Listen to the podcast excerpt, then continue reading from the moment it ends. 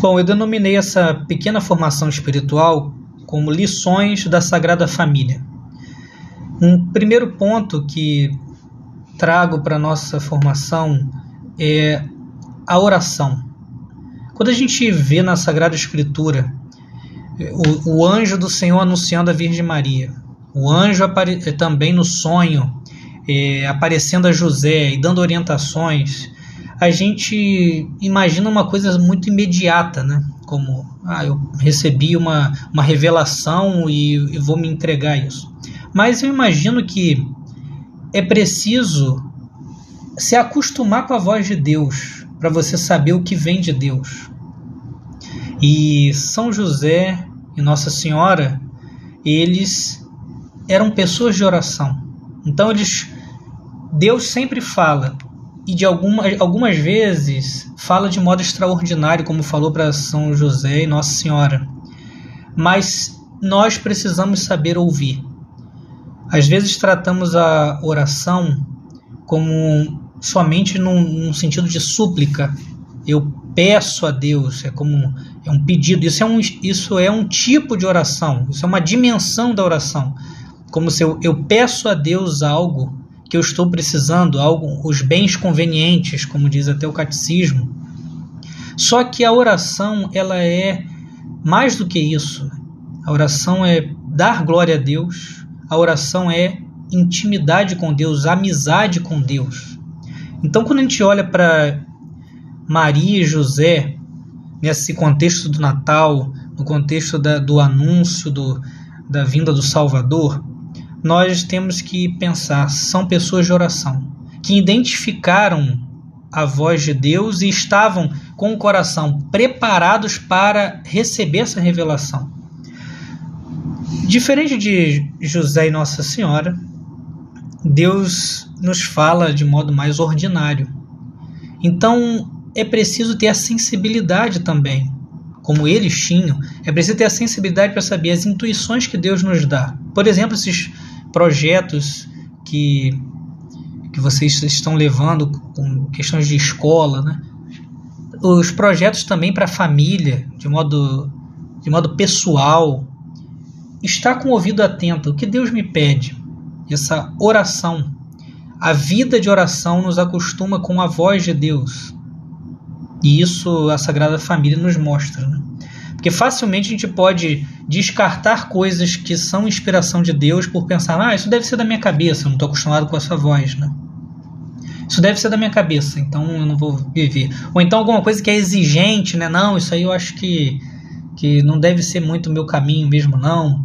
Então, a oração, ter vida de oração, por isso incentivo esse plano de vida espiritual, ter uma rotina de oração, escutar, escutar Deus, é, ler sobre, sobre a espiritualidade, sobre a vida de Cristo, isso vai nos acostumando, ler os evangelhos, nos vai nos acostumando ao modo do Senhor falar, ao modo de Deus falar. Então, esse é o primeiro ponto, a oração. Olhar para a Sagrada Família como escola de oração. Depois, um outro ponto que trago é a humildade. Humildade é a base de todas as virtudes, né? Quando a gente olha a Sagrada Família nesse contexto da preparação para o Natal, nós enxergamos também essa escola de humildade. Eu trago aqui um, um ponto: as mudanças de planos. Percebam que quando a gente olha na, na Sagrada Escritura, no Evangelho, o evangelista diz que José já tinha resolvido deixar Maria em segredo. Ele já tinha resolvido, já era uma, era uma resolução, ele já tinha decidido sobre isso. Quando ele escuta o que Deus quer, ele, aí diz o evangelista, José fez conforme o anjo do Senhor havia mandado. É preciso ter humildade para mudar de planos. É preciso ter humildade para ajustar nossos projetos ao projeto de Deus. Abandonar coisas que é, re resolvemos fazer se isso não é vontade de Deus. José, a princípio, estava com uma, uma atitude muito nobre, muito nobre, muito caridosa. vou abandonar Maria em segredo para que ela não sofra sanções, para que não tenha nenhum problema. Então estava muito nobre. Porém, Deus mostrou que não era isso que, ele, que era para ele fazer. E ele então muda os seus planos. Isso é humildade, é o desapego de si. O orgulho faz com que a gente se apegue a nós mesmos, a, a, a coisas que colocamos como projetos e nós precisamos colocar isso diante de Deus. Então, esse desapego de si mesmo. O que Deus quer? Isso está ligado também com a oração, saber escutar. Também é, nessa questão das mudanças de planos, digo até que Nossa Senhora, ela queria saber, queria algo de Deus, queria já sabia que Deus queria algo dela, mas ela mesma diz o Evangelho, é como isso se dará?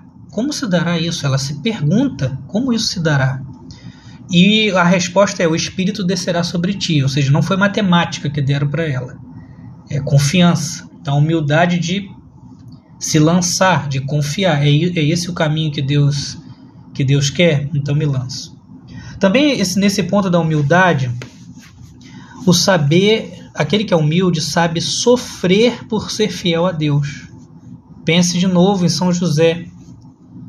Ia ser considerado que foi traído, que não morava com Nossa Senhora, ou então avançado demais.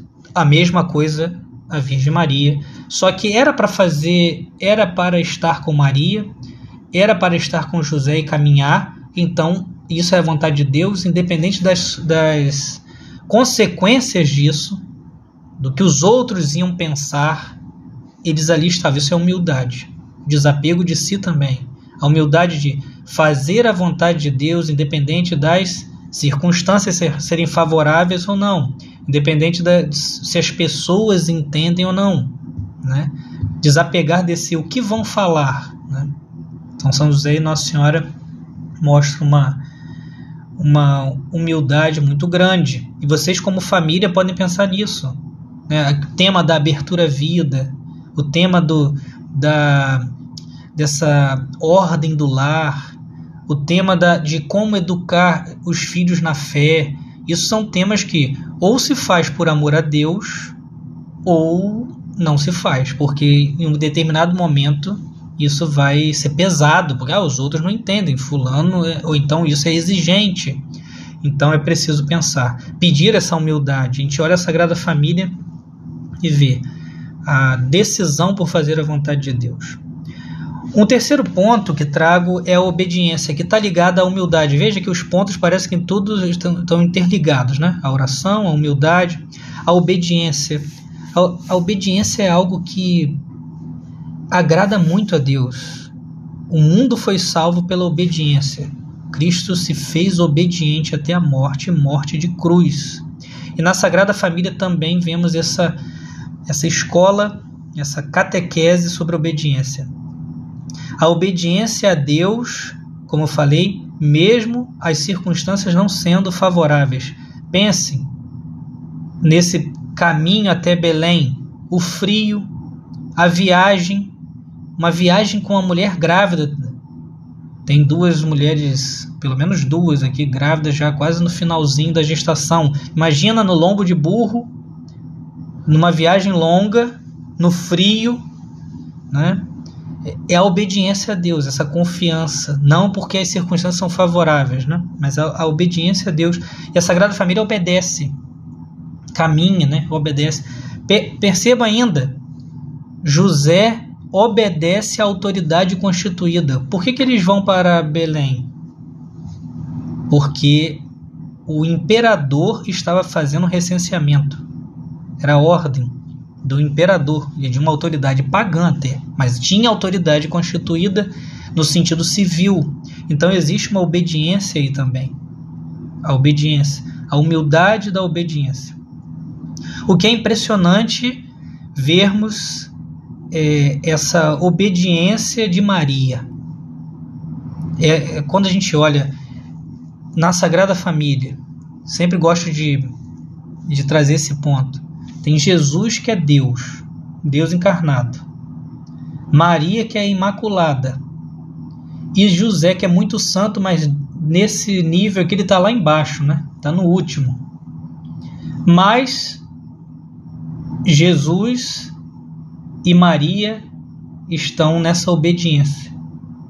Maria se deixa conduzir, porque diz até o texto da igreja na festa de São José: Embora sendo o último, vós presidis. Porque José é o chefe da Sagrada Família, ele recebeu uma missão de chefiar a família, tanto que o anjo, quando aparece, quando é para falar sobre logística, vai para um lado, vai para o outro, sai daqui, foge para lá, é para José que aparece, porque é a missão dele. E veja que Maria obedece, segue e, como falei, não nas circunstâncias é, não muito favoráveis, né? Pensa nessa forte obediência, se coloque no lugar, né? Não, mas eu tô grávida, como é que eu vou sair daqui para Belém nessa viagem? E, enfim, não tem, nós não vemos nenhuma reclamação de Nossa Senhora no Evangelho. Né? Imagine também lá é, para ver aonde que vai nascer a criança. José tendo que decidir, decidir as coisas, arrumar e Nossa Senhora vai se deixando guiar. Né?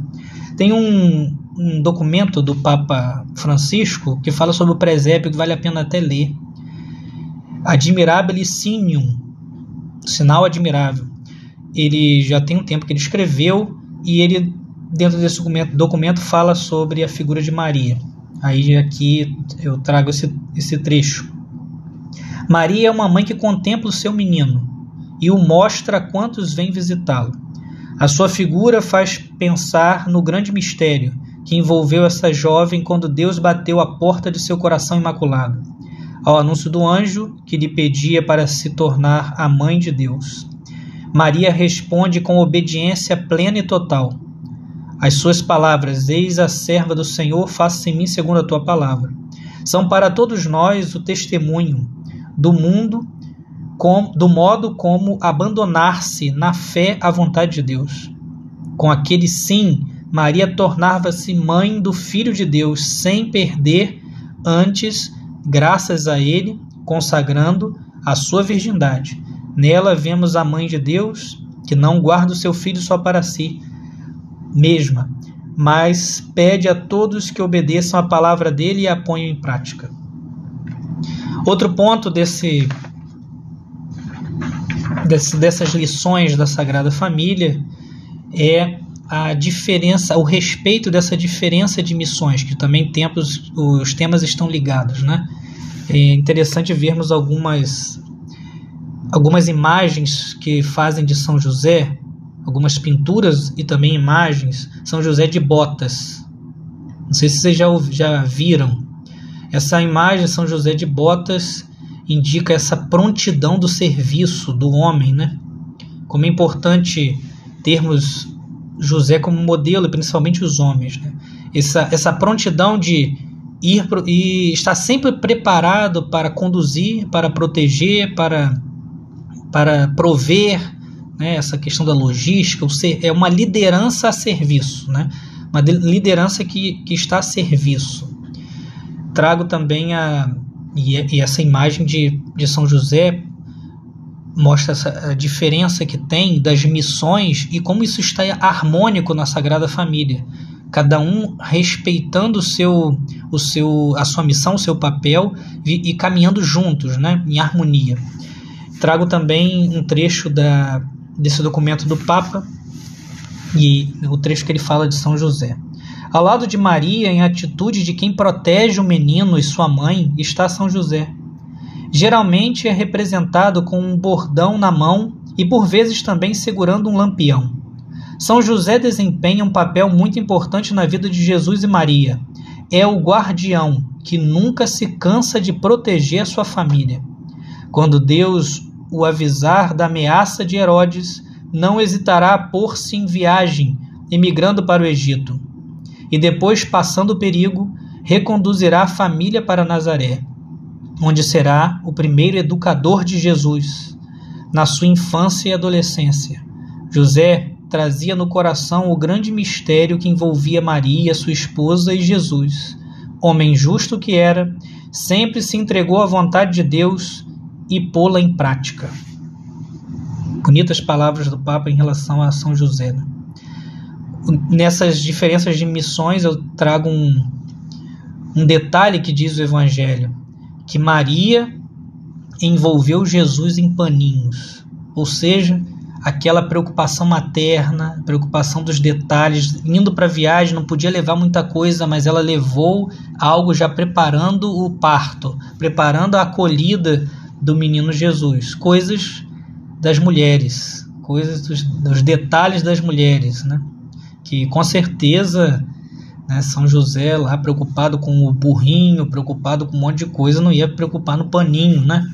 Para, para, para Jesus, a Maria sim. Então, como é bonito ver isso, né? Que Deus colocou na natureza do homem e da mulher é, essa diferença que traz unidade, que traz harmonia. Quando isso é respeitado, isso a gente vê na Sagrada Família, por isso como um grande exemplo, quando isso é respeitado, quando essas diferenças elas são vividas, quando se mergulha nessa, nessa feminilidade, masculinidade, a serviço, ela gera unidade, gera uma estabilidade. E digo ainda, vocês que, é um, que, que são um grupo de educação, são essa, essas diferenças que Deus colocou na própria natureza do homem e da mulher são a primeira escola dos, do, dos seres humanos, são as primeiras, a primeira escola dos filhos.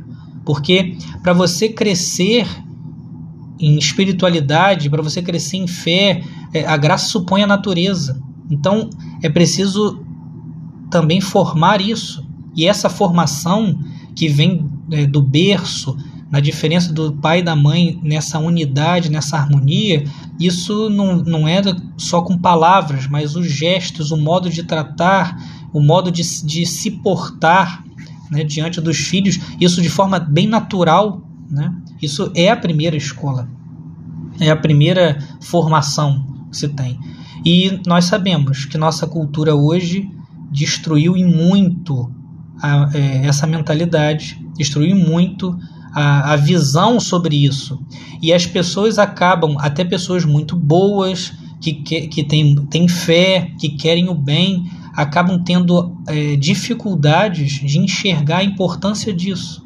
A importância da mulher ser mulher, do homem ser homem e dessa vivência na família, que traz uma formação para os filhos é, imprescindível. A humildade de exercer o seu papel e de deixar o outro viver o papel dele. Isso nós vemos na Sagrada Família.